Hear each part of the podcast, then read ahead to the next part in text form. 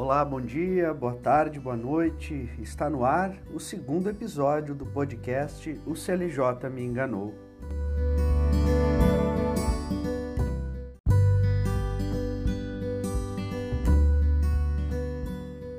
No último dia do mês de Maria, dia 31 de maio de 2021, está indo ao ar este segundo episódio do podcast O CLJ Me Enganou. Em seguida, você vai ouvir a minha leitura do capítulo Maria não é quem você pensa, do, do livro O CLJ Me Enganou, e na sequência uma conversa, um bate-papo muito bonito com a religiosa irmã Daiane Ertel, das Irmãs da Divina Providência. Ela tem só 31 anos e ela vai contar que a sua vocação nasceu no CLJ, vai falar um pouco sobre a importância de Maria na vida dela, vai revelar o dia em que, digamos assim, o anjo Gabriel apareceu na sua vida e ela deu o sim para a sua vocação de religiosa e, não menos importante, mas talvez mais importante, no final da conversa, lindas palavras da irmã para alimentar nossa esperança neste tempo de pandemia. Fica com a gente, fica nesse podcast, o segundo podcast do CLJ Me Enganou e não deixa de mandar o seu feedback, o seu comentário, a sua sugestão nos canais disponíveis na plataforma onde você estiver escutando esse podcast. Eu sou Juliano Rigatti, um grande abraço, shalom.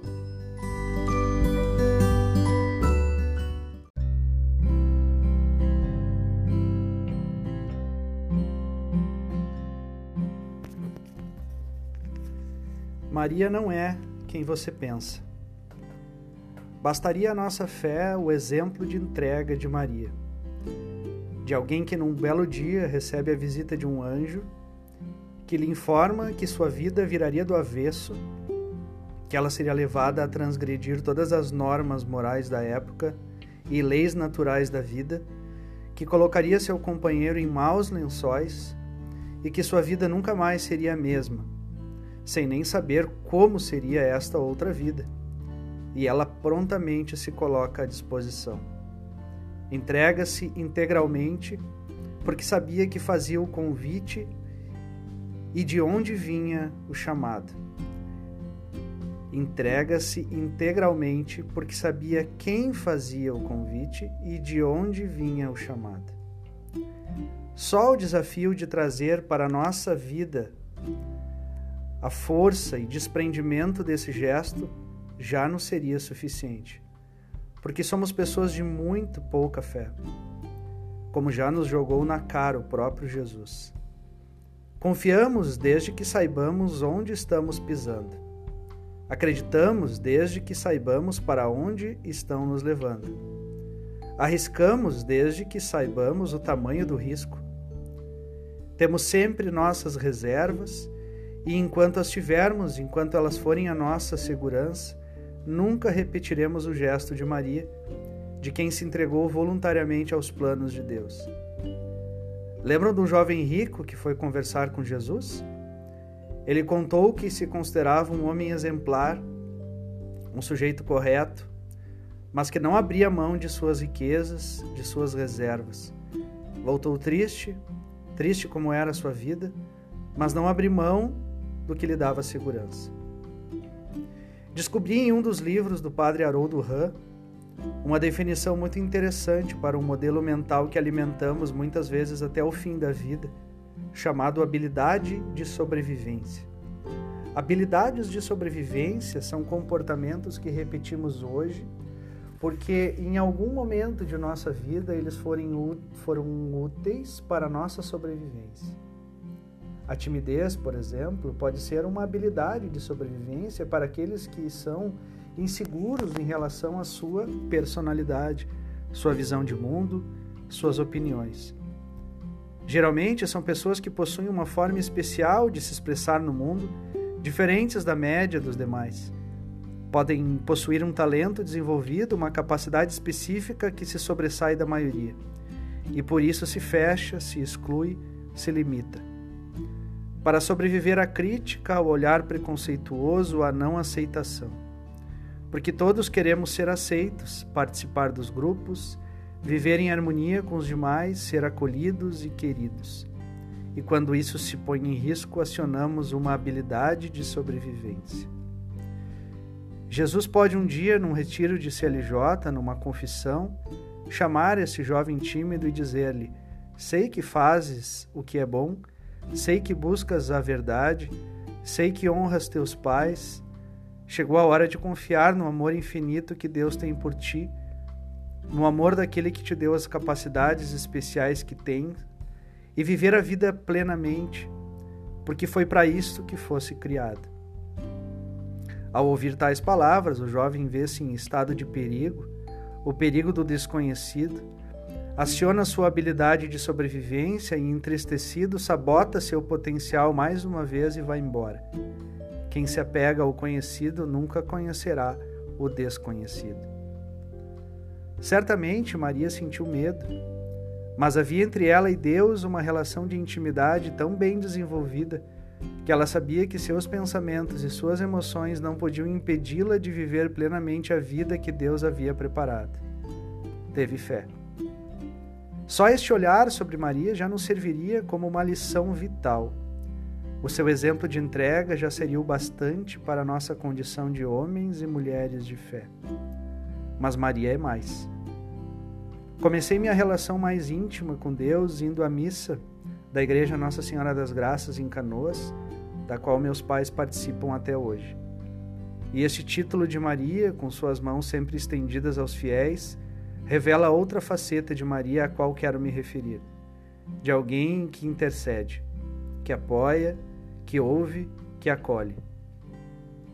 Em cada canto desse país, das maiores cidades até aquelas onde mora uma pequena porção de pessoas, é muito comum haver uma devoção especial a algum título de Maria, entre todos aqueles que sabemos que existem. São peregrinações, procissões, novenas e promessas em torno de imagens de Maria com seu gesto que manifesta prontidão. E o que há de mais comum entre todas essas devoções é exatamente o que desde guri identifiquei em Nossa Senhora das Graças, a sua imagem feminina de mãe, que recebe, que protege, que põe no colo. Para muitos de nós, Maria, Maria é essa dimensão de acolhimento da igreja, ou mesmo da relação direta com o sagrado. E todos precisamos de repouso, de um calor que consola, de um refúgio seguro para aqueles momentos em que a noite oprime e a espera, pelo outro dia amedronta.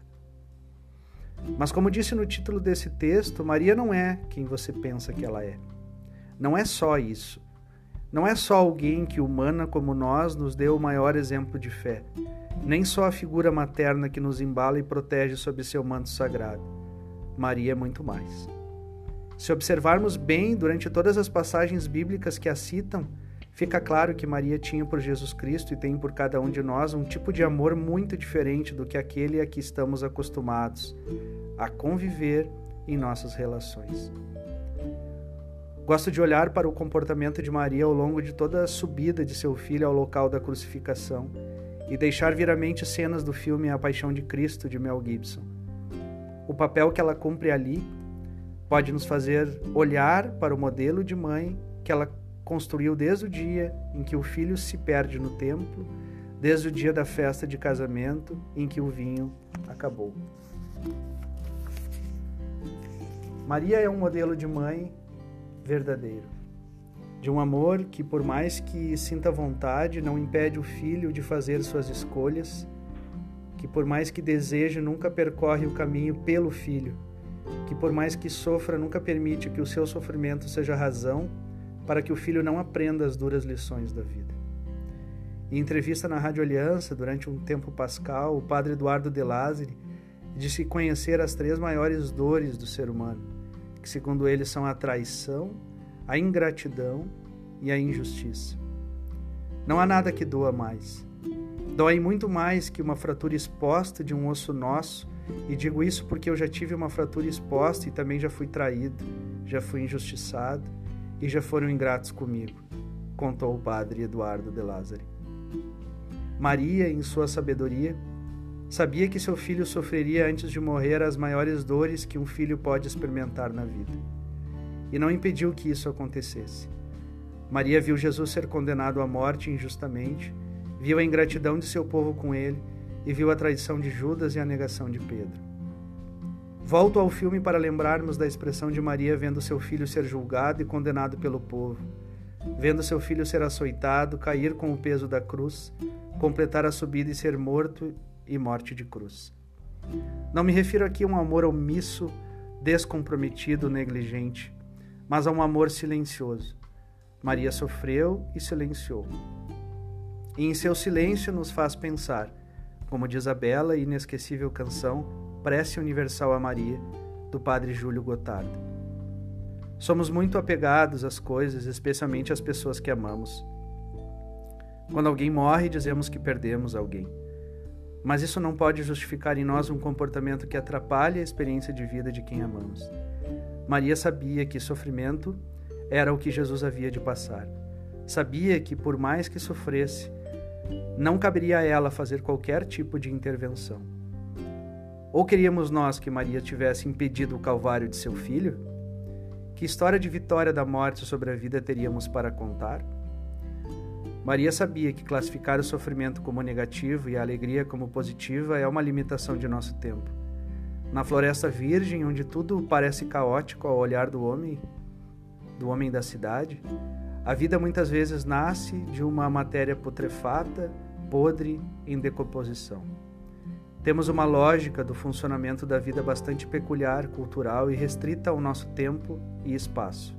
A dor, o sofrimento, a morte são indefectíveis, inevitáveis, pessoais e intransferíveis, como o sorriso, a alegria e a vida.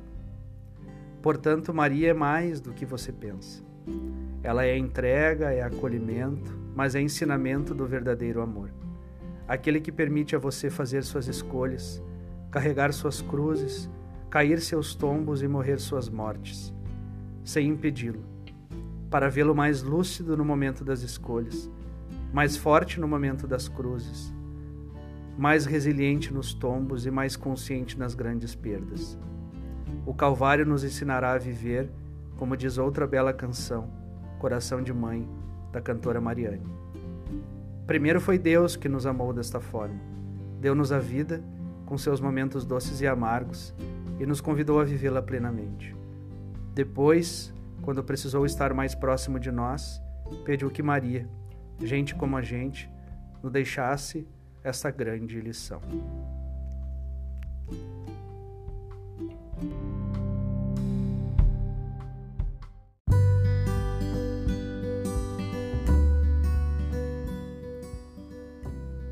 Chegamos então à segunda parte deste segundo episódio podcast O CLJ Me Enganou, acabamos de ouvir a leitura do capítulo em que fala de Maria. E agora a gente vai conversar com a irmã Daiane Ertel. Ela é uma irmã nova, tem 31 anos, vai nos trazer uma série de lembranças do tempo de CLJ, onde nasceu a sua vocação onde ela ouviu o chamado forte até que ela decidisse mesmo pela vida religiosa. Vai nos falar da importância de Maria na vida dela e especialmente vai nos trazer palavras de muita esperança para esse momento difícil de pandemia que estamos vivendo. Então quero te dar muito boa tarde, bom dia, boa noite, irmã Daiane e queria te perguntar se tu podes iniciar trazendo um pouco das tuas lembranças, então, do tempo de CLJ. Claro. Não, tenho muitas e belas recordações do, do tempo, dos cinco anos, na verdade, não foi tanto tempo assim, né? Mas foi um tempo muito marcante, a minha caminhada dentro do CLJ. E foi um período, assim, bastante conturbado da minha vida, da adolescência, onde surgiu o convite para ingressar no grupo, participar e poder fazer essa experiência. E eu confesso, assim, Juliana, que eu demorei um tempinho para aceitar, né, porque eu estava numa fase assim, sabe aquela adolescente rebelde? Então eu estava um pouco nessa, um pouco bastante nessa fase, né, assim, e não via muita, assim, não me enxergava muito no grupo, né, porque tinha alguns preconceitos, assim, e, mas aceitei depois de um tempo, assim, das minhas amigas convidando, aceitei, entrei no grupo, fiz o curso, e a partir de lá foi, assim, um divisor de águas, né, que me fez é, retomar minha caminhada na igreja, minha caminhada de fé.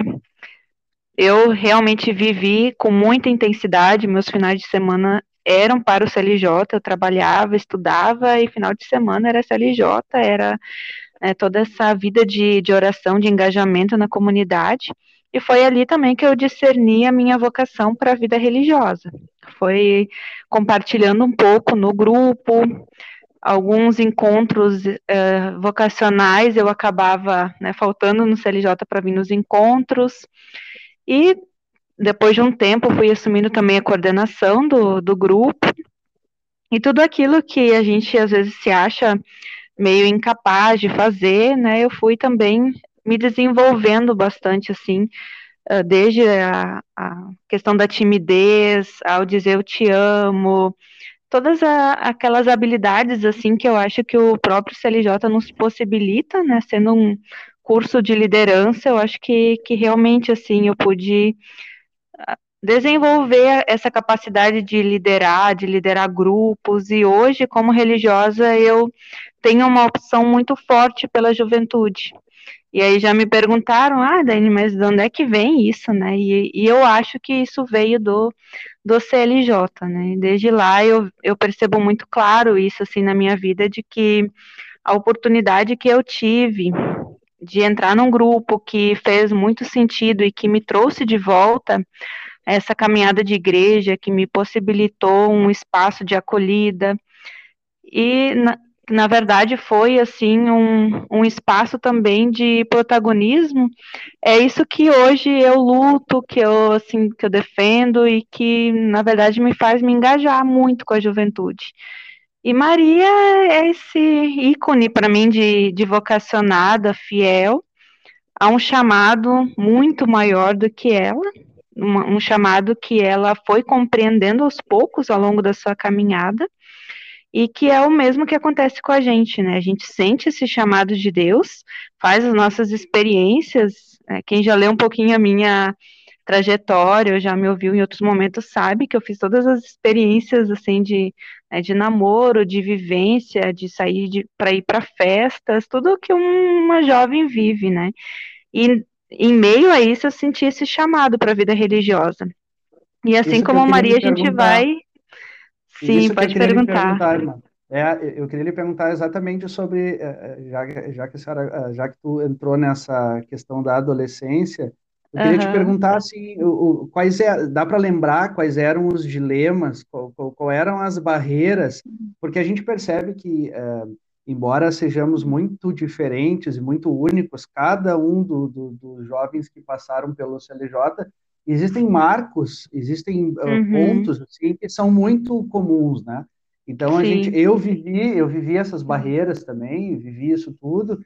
Por isso até que falo que o CLJ me enganou, porque as minhas expectativas elas eram, elas eram muito menores do que aquilo que eu fui colhendo e deve ter te enganado também. Sim, é, com certeza. Quais, quais eram os, os dilemas? Ah, tu lembra o que, que te impedia? Quais, o que, que, que eram as descrenças que tu tinha na época? Eu, assim, uma é essa questão, assim, da gente, é, como eu era muito tímida, sempre tem aquela a primeira questão da gente se expor, né? Chegar num grupo, se enturmar, será que eu vou me enturmar com as pessoas? Será que eu vou ser bem acolhida? Como é que vai ser isso? O primeiro encontro, a gente fica muito exposta no primeiro encontro, né? E aí a gente chega, quando a gente chega lá, a gente vai vendo assim que todo mundo faz um assim um esforço e, e nos acolhe super bem e aquilo, né, vai sendo desconstruído assim em nós. Então, a primeira barreira, assim, que eu enfrentei foi essa, assim, ai, como é que vai ser, mas será que... É, é, e aí a gente vai vendo, vai fazendo essa experiência muito próxima, assim, e vai constituindo amizades, amizades que ficam, né, para a vida depois. Isso é algo muito bacana, né? Uma das coisas que realmente né, a, o CLJ nos proporciona.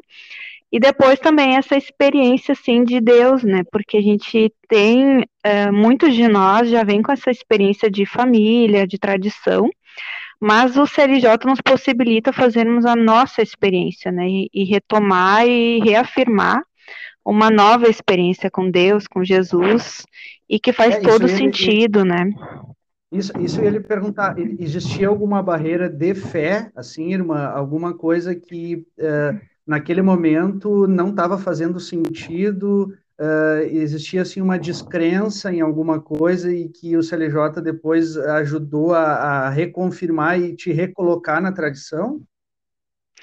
Não, eu não digo assim que houve uma, uma descrença, né? Mas eu acho que houve um afastamento, é que acontece muitas vezes hoje com, com inúmeros jovens, por, não por questões assim de fé, mas por conflitos de família, de vida, o próprio processo assim da vida. Às vezes a gente não sabe bem o que quer, como quer, nem a gente se entende direito, né? Nesse nesse uhum. período assim de adolescente e jovem. E eu vivi algumas coisas muito muito difíceis na família também, né? Então isso me revoltou bastante, assim, e isso me fez um, ficar mais afastada, assim, né? E, e, não tão, não me sentir tão parte, assim, e querer também reafirmar algumas coisas, né? Não, eu sou capaz, ah, eu... e a gente acaba meio que se revoltando, assim, às vezes nem, nem tem tantos motivos para se, se revoltar, né? Mas é, é algo, algo assim que uh, parece que o jovem precisa reafirmar um pouco quem é, com, como é, o que curte, né? E, e algumas coisas próprias, assim, de música, de jeito de se vestir, né? Então, eu estava bastante, assim, nessa fase, né? E aí o CLJ me fez perceber de que aquilo não era o mais importante, e que tinha até... outras coisas, né, que, é, que na caminhada, assim, de vida e de fé eram muito mais importantes, assim, e nesse sentido ele me enganou mesmo, né, porque eu tive que rever opções e, e me reengajar nessa caminhada de igreja que até hoje faz muito, total sentido para mim, né. Uhum. É, eu, eu imagino, assim, às vezes a gente nessa nesse movimento de querer se afastar da família nessa fase da adolescência para buscar as nossas próprias respostas assim a gente acaba uhum. colocando a religião a tradição religiosa da família junto nesse Sim. nesse nesse saco que é a família que eu preciso me afastar eu coloco uhum. tudo dentro do mesmo saco usando a expressão que a gente usa e aí a gente Sim. se afasta de tudo né coloca tudo numa polaridade e aí a religião ela acaba ficando de lado, só que quando na verdade ela não tem nada a ver com isso, né? Ela, inclusive, ela é uma herança preciosa que a gente tem da nossa família, mas que a gente às vezes acaba colocando ela junto e afastando. Uhum. Acho que é um pouco, um pouco isso, assim, coloca na sombra e não quer olhar, né? Não quer olhar, quer tomar suas próprias decisões. Né? Sim, e a gente tem também uma dificuldade, né, na nossa igreja de que nós temos grupos muito bons de jovens, propostas muito boas, mas em algumas paróquias a gente tem poucas possibilidades. Então, se o CLJ, por exemplo, na minha paróquia é o, o único grupo de jovens que existe. É isso, não que isso seja ruim, mas uh, a gente acaba não tendo tantas opções de engajamento. Então, aquilo que a igreja oferece hoje para a juventude tem propostas boas, mas a gente poderia avançar né, muito mais nesse sentido, assim, né? Muito legal, é legal até tocar nesse, nesse tema, porque deve ser a sua motivação diária isso, né, irmã? Sim. Uhum. Oportunizar para as jovens, eh, mulheres nesse caso, essa experiência mais completa. Uh, eu tenho outras questões anteriores que eu queria lhe trazer, mas fala um pouquinho sobre isso, como vem sendo o seu trabalho, quanto tempo de, de consagrado, irmã, hoje? Olha, vão fazer só 13 anos que eu estou na congregação, né, desde a da saída de casa, e, por esse, nesse, né, nesse período, assim, eu já passei por várias experiências diferentes, mas uma coisa que sempre né, acaba me engajando é com a juventude, ou em projetos sociais, casas lares, escolas e animação vocacional, paróquias, né? Eu sempre acabo né, retomando, assim, isso é uma coisa boa, realmente, né, e hoje eu estou num trabalho totalmente voltado, né, à juventude, acompanhamento da, das jovens que desejam ser irmã ou que desejam fazer uma experiência de discernimento vocacional. Ao mesmo tempo, eu sou estudante de psicologia, né, então acabo me engajando em outros espaços também, mas, assim, essa, esse foco, assim, eu costumo dizer para jovens e, e, digo também para as irmãs, que hoje a nossa congregação, ela tenta oferecer esse espaço, assim, para que a jovem e os jovens, porque agora a gente está com um projeto novo dos jovens da Providência, que são jovens leigos, casais, eh, jovens que se identificam com o nosso carisma, mas também tem as vocacionadas, né, então as jovens que estão nesse processo de discernimento vocacional.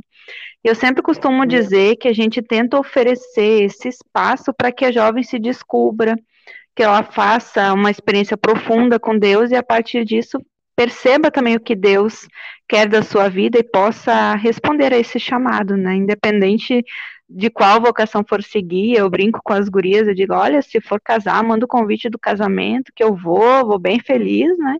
E se for uhum. ser irmã também, bem-vinda. Mas esse desejo realmente que a jovem se descubra e siga né, o seu caminho e seja feliz. Tu sabe, uh, uma das, dos relatos que eu tenho ouvido, assim, de o que, que mais tem funcionado com a juventude atualmente, uh, porque tem muitos jovens nos ouvindo agora, nesse segundo episódio do podcast O CLJ Me Enganou, uhum. de, jovens de várias idades. É, e é importante que eles saibam que a gente vem tentando, né? Quem, quem é, eu hoje assim, em função da pandemia, é, um pouco mais afastado do trabalho com jovem, e sou tio de um movimento uhum. CLJ aqui perto na, na, minha comunidade, mas no momento de pandemia a gente se afastou um pouco. Mas a gente vem uhum. se esforçando para tentar se aproximar do jovem, e um dos relatos que eu ouvi é que funcionaram há momentos de escuta do jovem, Sim. né? Momentos qualificada. Eu queria lhe perguntar, uhum. o que, que mais tem funcionado com as jovens uh, ou com os jovens, mas nesse caso acho que mais jovens do sexo feminino, o que, que tem funcionado mais, irmã, em função, é, inclusive em função da sua formação em psicologia, o que, que a senhora diria que tem funcionado mais nesse trabalho uh, com as jovens?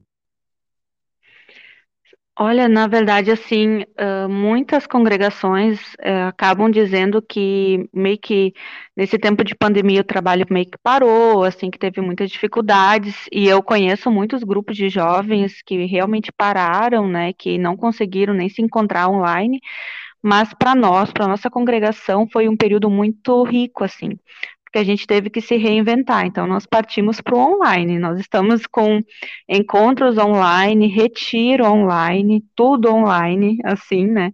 E os uhum. acompanhamentos, né? Eu converso com muitas jovens e é, jovens vocacionadas, mas jovens é, de meninos e meninas, assim, de diversos lugares do país, porque daí nós ampliamos também um pouco mais, sobre diversos aspectos, assim. E eu encontro muitas, muitos jovens que eu preciso encaminhar para algum acompanhamento, né? Porque nós estamos nesse tempo, não só jovens, mas é, de modo geral, a gente vive um tempo muito difícil, né? De isolamento e a nossa saúde mental, ela também, ela foi muito afetada, né?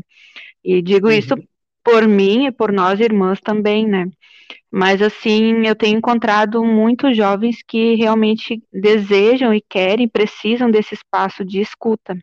Então eu faço, a gente conversa online, né? A gente marca e faz uma videochamada, conversa, e eu tenho acompanhado muitos jovens assim, e a gente tem proporcionado muitos encontros online nesse tempo e tem dado muito certo, assim. Claro que cada jovem usufrui e participa, algumas mais, outras menos, algumas entram em alguns momentos de partilha, outros ficam mais nos vídeos que a gente manda, mas a gente tem feito coisas muito criativas, assim. Fomos pro TikTok, que é uma coisa que a gente não tinha ainda nas mídias, né? Legal, então a gente legal. tem tem feito uns vídeos bem engraçados, assim, né? E a gente tem Como trabalhado é assim de várias formas. Seja é que a gente encontra o perfil pelo de vocês lá? Pelo Seja Sinal da Providência. A gente tem Face, Insta, TikTok, tudo com, com esse perfil, assim. a gente fez um projeto único. Isso. Legal. Muito uhum. bom, muito bom. Então a senhora, a senhora diria que a escuta é um caminho.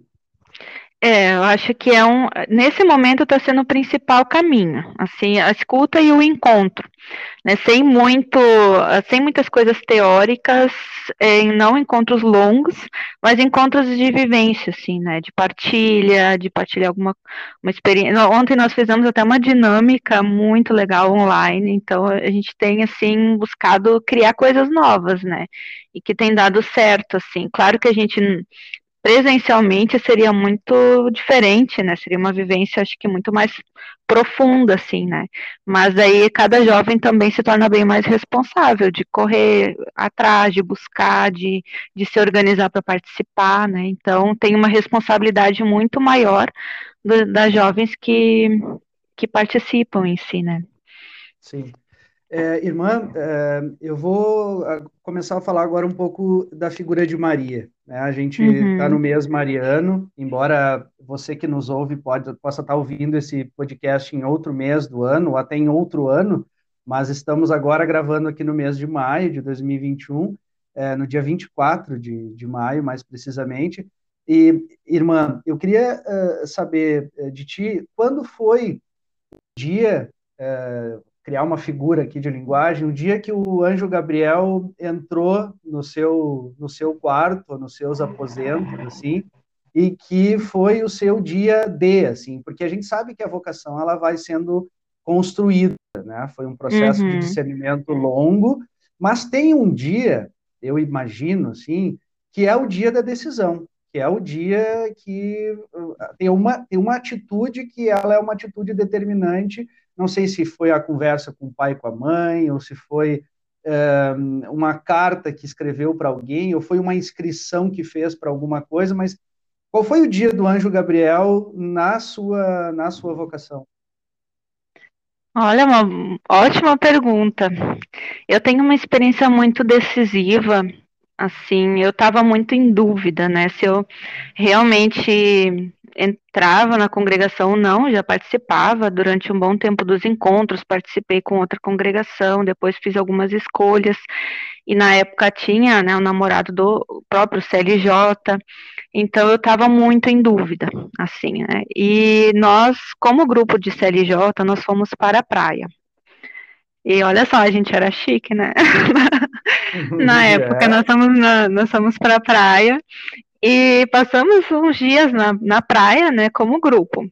E lá algumas pessoas sabiam, né, da, que eu participava dos encontros e outras não, né, porque a gente sempre encontra o apoio e aqueles que digam, dizem também que não, né, que não tinha nada a ver, ainda mais um pouco, eu, eu sempre fui muito de sair, de dançar, de coisas assim, né.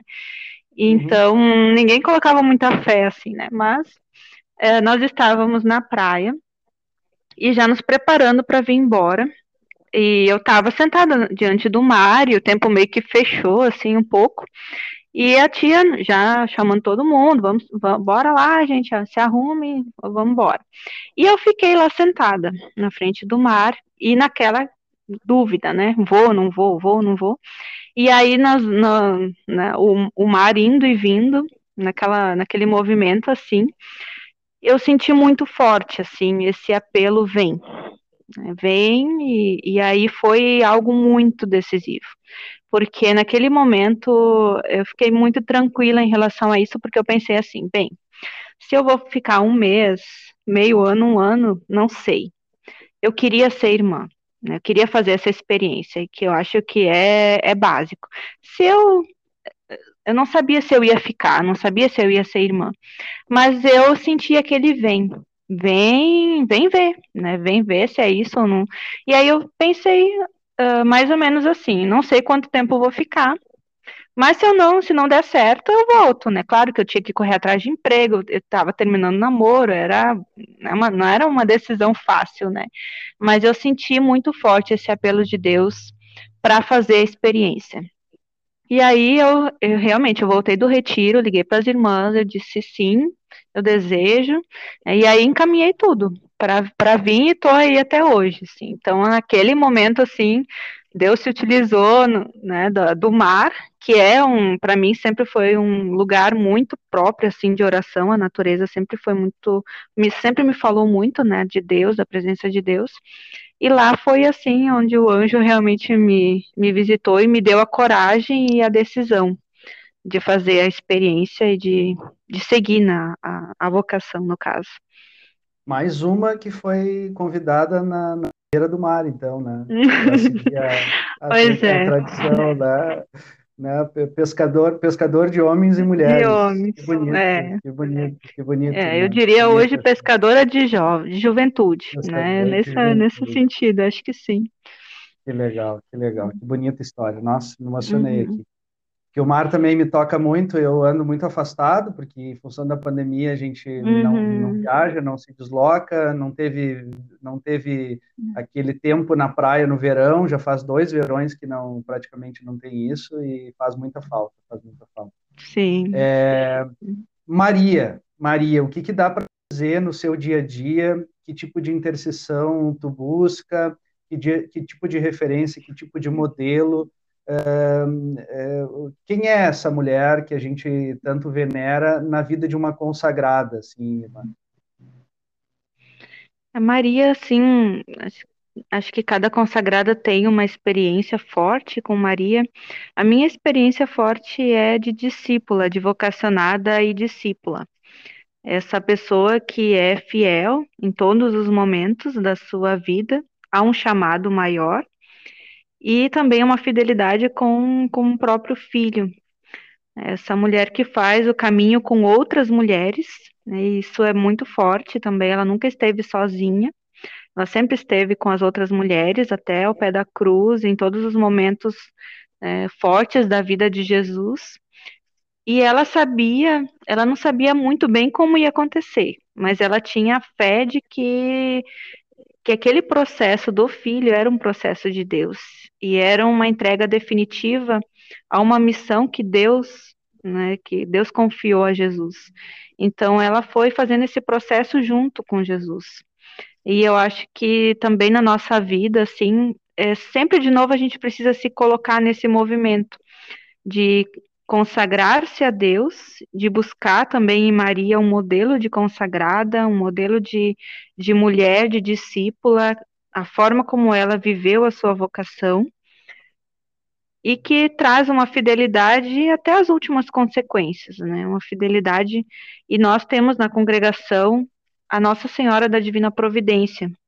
E isso para nós é também é, a gente tem muita devoção a ela, né? Que tem um, uma criança no colo, e essa criança simboliza toda a humanidade. Então, todas as pessoas podem se colocar nesse colo de Maria. E assim a gente também nas nossas orações a gente faz muito isso de colocar as pessoas no colo de Maria, de poder rezar por por várias e inúmeras pessoas e nós, nossas irmãs rezam muito, né?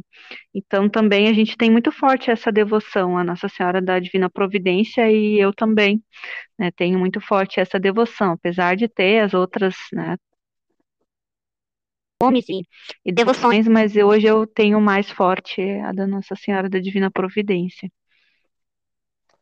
Podíamos conversar muito mais aqui, mas uh, tem muitas vertentes, assim, a nossa conversa poderia ir para muitos, muitos lados uhum. ainda, mas para a gente não se estender mais e, e, e ter um, um, uma, um, público que vai ficar com a gente até o fim, que às vezes o tempo ele é, um, ele é uma dificuldade também para todos.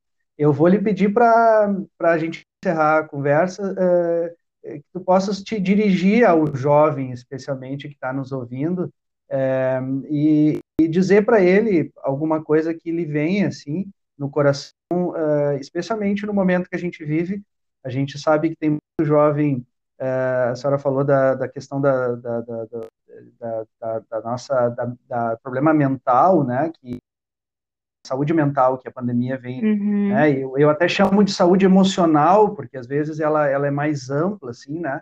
É, mas a gente sabe que tem muito jovem em dificuldade nesse momento, precisando de uma palavra de esperança, uma palavra de né, uma, uma, uma orientação que é difícil de ser dada de uma forma genérica, assim como eu estou lhe pedindo. Uhum. Mas aquilo que vier, vier no coração, para poder uh, trazer para esse jovem, é, esse jovem ou essa jovem que está nos ouvindo? Sim, a primeira coisa que me veio, na verdade, são três palavras que o Papa nos diz na Carta Mundial de Oração pelas Vocações: o sonho, o serviço e a fidelidade. Eu acho que com, com isso eu quero dizer para vocês, né, jovens que estão nos ouvindo, cultivem os seus sonhos, não percam a esperança. O sonho estão aí, né? Deus tem um sonho muito lindo reservado para cada um, cada uma de nós. É um sonho maior, mas também são pequenos sonhos que a gente precisa sonhar, que a gente precisa cultivar na nossa vida. O serviço é essa entrega, realmente. Quando a gente faz o bem, a gente recebe o bem. A gente nunca se sente sozinho quando a gente consegue sair da gente mesma, né? Então, por mais que você esteja vivendo alguma dificuldade ou não esteja bem, né, emocionalmente, com, com vários sintomas, assim, muito próprios também desse tempo de pandemia, faça algo por alguém. Com certeza isso já vai trazer algo vai ter um retorno positivo de alguma forma. Isso também nos ajuda a nos mantermos bem, alegres, felizes. E depois a fidelidade, a fidelidade à fé, a fidelidade à família, a fidelidade a Deus, que nos torna, nos faz percorrer esse caminho de cabeça erguida, tendo coragem e poder esperançar, né? Hoje, hoje em dia, né, cultivar a esperança é uma utopia mas a gente consegue, porque nós não estamos sozinhos. E se você se sente sozinho, olhe bem ao seu lado, porque com certeza Deus está colocando algumas pessoas no seu caminho, né? Ou se não, procura. Tem tantos grupos de jovens, tem tantos lugares também que estão dispostos a te acolher. E aqueles grupos de jovens que estão aí também não desanimem, né? Porque é, desafios sempre vão ter, mas se, não importa se são dois, três, vinte, cinquenta no grupo, mas se mantenham firmes, se reúnam, não desistam, mantenham os vínculos e a fé em Deus também. Muito obrigado, irmã. E qual que é o canal para contato contigo? O que, a senhora pode deixar? Pode me procurar, é, eu acabo alimentando muito, seja Sinal da Providência, mas também nas minhas mídias pessoais, é Daiane Ertel no Instagram, tudo junto. Podem mandar mensagem, sintam-se bem à vontade, assim. Se alguém quiser entrar em contato, quiser conversar em algum momento, sintam-se bem à vontade. Ótimo.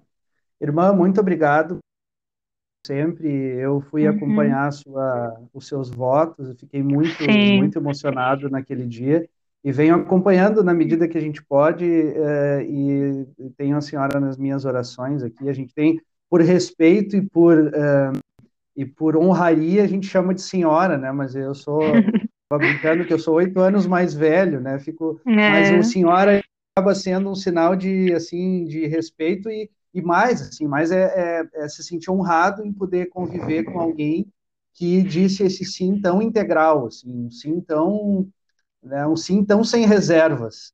Então, obrigado de novo pela proximidade, pela amizade, pela, pela, pela companhia de sempre e que Deus abençoe a sua vocação. Obrigada, Juliano. Foi bem, bem importante, assim, né, a tua presença no dia da minha consagração. Eu sei, né, da, da, das orações, da amizade. Eu peço que rezem, né, rezem pela minha fidelidade também, que é cotidiana, né, precisa ser renovada todos os dias. Podem ter certeza que eu vou rezar também por vocês e também especialmente por ti, pela tua família né, e por toda a paróquia também a qual você pertence. Amém. Muito obrigado. Grande abraço, irmã. Outro para vocês também.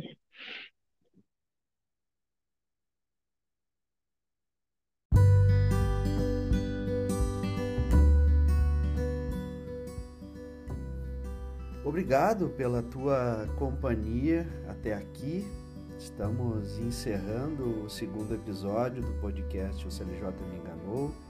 Eu fico te esperando sempre nas minhas redes do CLJ Me Enganou, no Instagram, no Facebook e agora nesses diversos canais onde o podcast está rodando.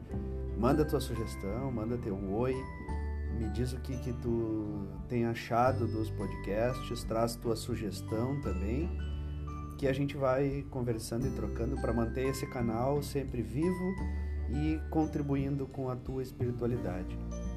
Um grande abraço, até o próximo episódio. Shalom.